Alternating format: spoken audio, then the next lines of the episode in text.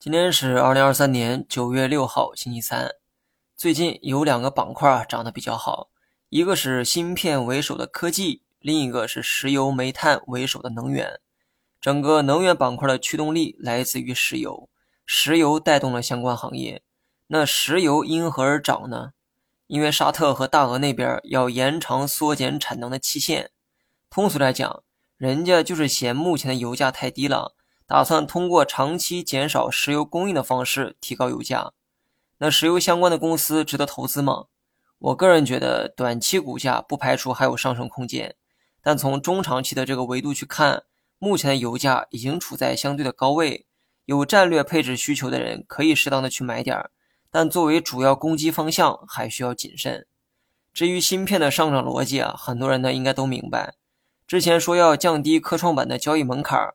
这在一定程度上刺激了芯片的上涨，结果这第二天，华为又低调发布了新手机，全程没说一句五 G，但处处都是五 G 的味道。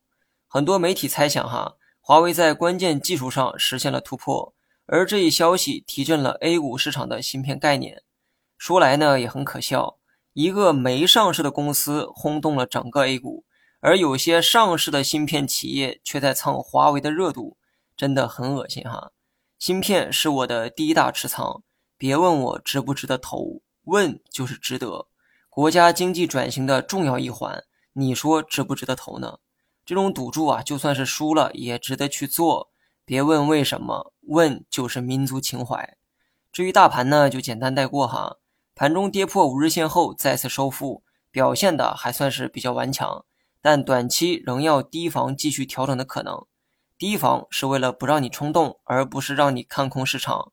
别人怎么想我管不着，至少我认为三二一九点是可以挑战的高度。好了，以上是全部内容，更多精彩你也可以去关注我的公众号“小生聊投资”。